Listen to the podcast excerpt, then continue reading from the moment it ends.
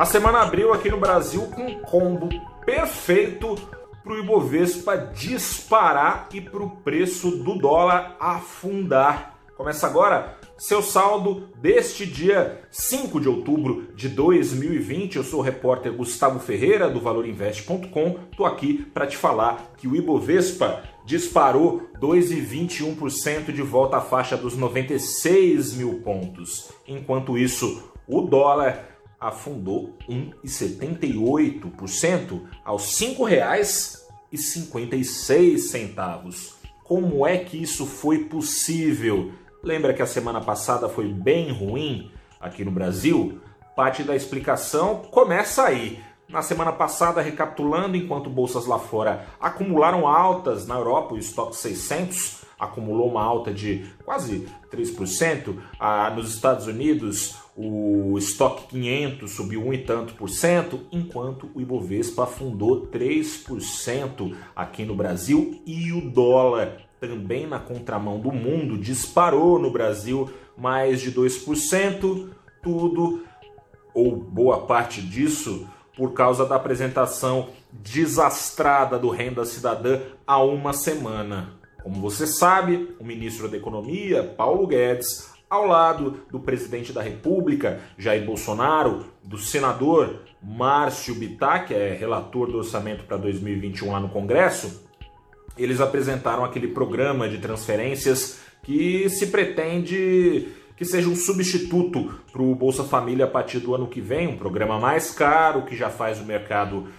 não olhar com muitos bons olhos. O Bolsa Família quase por unanimidade, é bem quisto no, entre economistas, analistas, gestores, considerado um plano eficiente, mas o governo apresentou essa proposta viabilizando com a ideia de dar calote em precatórios e usar dinheiro do Fundeb, o Fundo de Educação Básica. Isso foi considerado pedalada fiscal, que seria um calote de precatórios, que é uma despesa obrigatória que estaria só sendo empurrada para frente para depois ser pago, ou seja, usaria um dinheiro uh, que não tem hoje esse fim e mostraria uma condição financeira melhor do que de fato é, afinal de contas estaria empurrando dívida com a barriga o governo.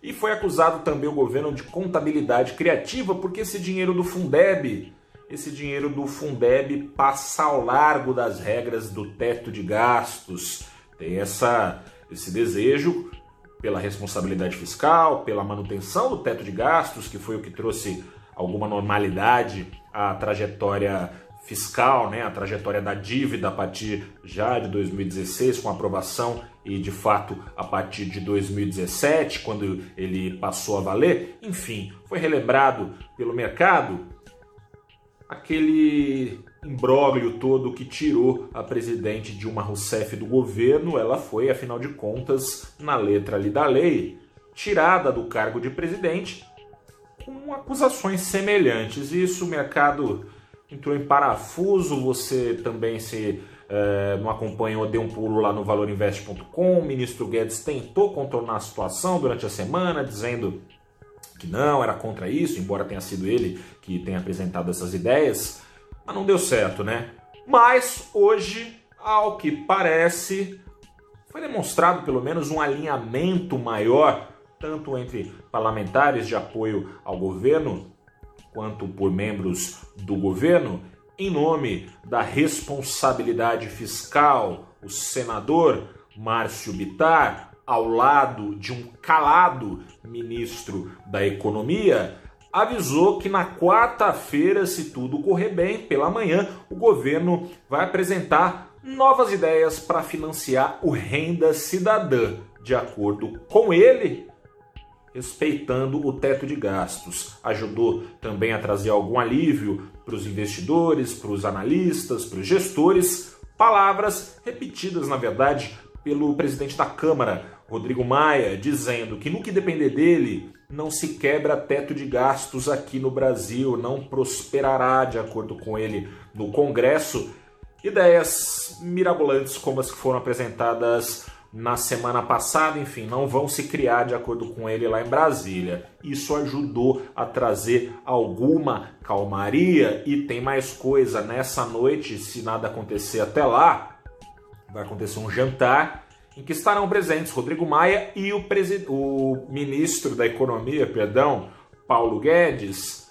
Interlocutores estão tentando alinhavar as pazes entre eles na semana passada e eles já não vêm é, se dando muito bem já faz algum tempo, trocando farpas pela imprensa. O ápice dessa tensão foi alcançado na semana passada. Primeiro, Rodrigo Maia questionou publicamente por que Paulo Guedes estaria interditando a reforma tributária. Lembrando que hoje completa uma semana que o governo prometeu que ia entregar e não entregou a sua segunda fatia de proposta.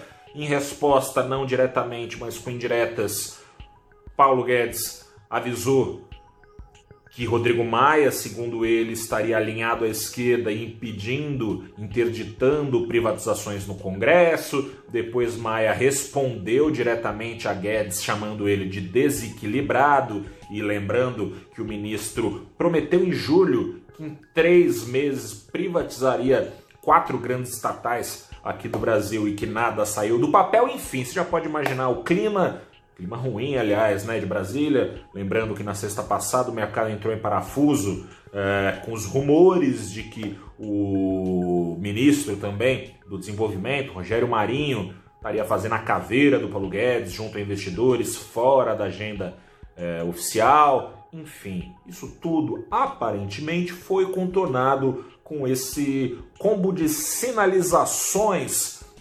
vindas lá de Brasília, recuperando alguma confiança de que o teto de gastos e a responsabilidade fiscal serão mantidas pelo governo, pelo Congresso, em seus planos de recuperar a economia brasileira a partir do próximo ano, passado esse ano de gastos excessivos e necessários, claro, para combater os efeitos econômicos da crise sanitária iniciada com a pandemia de Covid-19.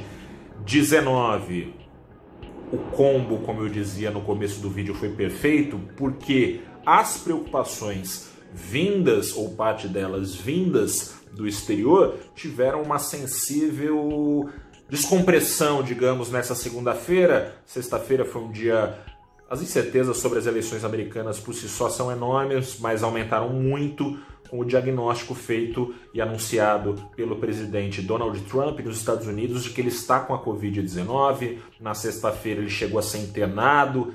Muita apreensão é, se acentuou porque as incertezas também passam pela retórica de Trump que vem dizendo que e sugerindo que não vai aceitar uma derrota, que seria, em caso de derrota, resultado de fraude.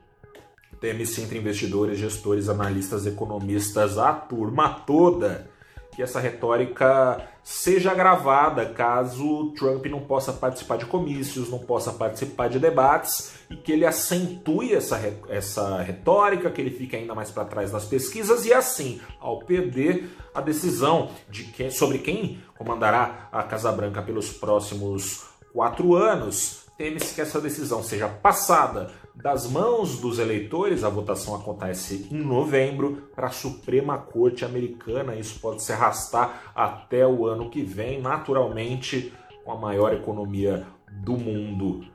Tendo a sua política totalmente conturbada por coisas como essas, os investidores ficam ressabiados. Mas Donald Trump está de alta e com isso, ao longo do dia, o que era rumor já trazia animação, a confirmação que veio durante a tarde pelo próprio Twitter de Trump de que ele está de alta aí na virada da tarde para noite, vai, vai dormir na Casa Branca, Donald Trump trouxe um alívio dessa frente. E um outro alívio, esse bem prático, embora ainda não tenha nada de efetivo nos radares, vem do aviso no fim de semana que é feito pela presidente da Câmara dos Estados Unidos, a deputada Nancy Pelosi, de que negociações por um pacote de gastos nos Estados Unidos com potencial para acelerar a recuperação americana. Essas negociações, segundo ela, estão a todo vapor, caminhando num ritmo para que esse pacote seja, enfim, aprovado rapidamente.